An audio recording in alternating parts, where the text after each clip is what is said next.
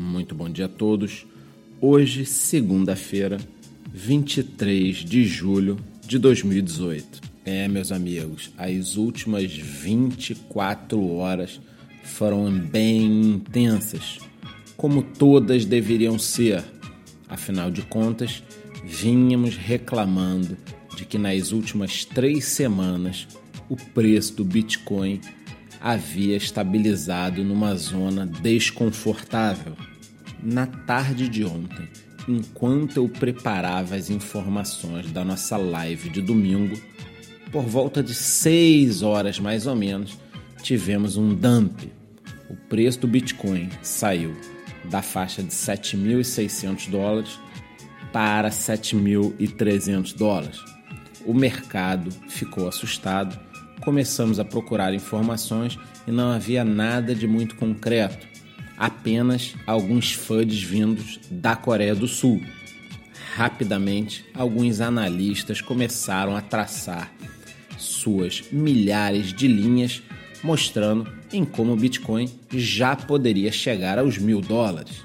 Conforme dito na minha live de ontem, temos um bonito médio e longo prazo. Esqueça o dia de hoje e amanhã. Pense em todas as modificações que estão sendo feitas. A famosa Lightning Network já passou de 10 mil canais e 100 bitcoins de capacidade. Na área de investimentos, estamos num oceano azul com grandes instituições entrando no mercado ou estudando como entrar no campo das notícias, continuamos recebendo diariamente informações truncadas da Índia. Parece agora que o próprio Banco Central decretou que precisamos de uma legislação e não do banimento. Ou seja, um dia banimento, um dia regulamentação, um dia banimento, um dia regulamentação.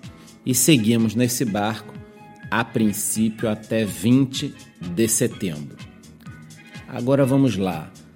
Parece que a grande notícia do dia, que foi impulsionadora do pump noturno de hoje, veio da Argentina. Escutem essa, meus amigos. Após reunião do G20 que ocorria no país, foi emitido um comunicado quer dizer o seguinte: criptomoedas podem trazer benefícios significativos para o mercado financeiro e para a economia global. É claro que quando lemos internamente a matéria, temos algumas ressalvas, perigos de lavagem de dinheiro, manipulações, evasão fiscal, mas no geral, o grupo de países formadores de G20 não está contra as criptomoedas. E esta, meus amigos, é uma excelente notícia para começar a semana.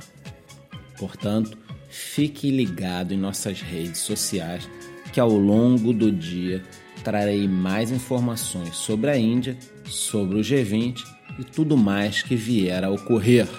Lembrando que a partir de hoje temos um novo quadro no YouTube, é a Rapidinha dos 59 Segundos. Vídeos rápidos e informativos. Apenas o que você precisa saber da informação. É uma rapidinha direto ao ponto, sem preliminares e sem abraço no final. Por hoje é só. Muito bom dia e boa semana, é claro.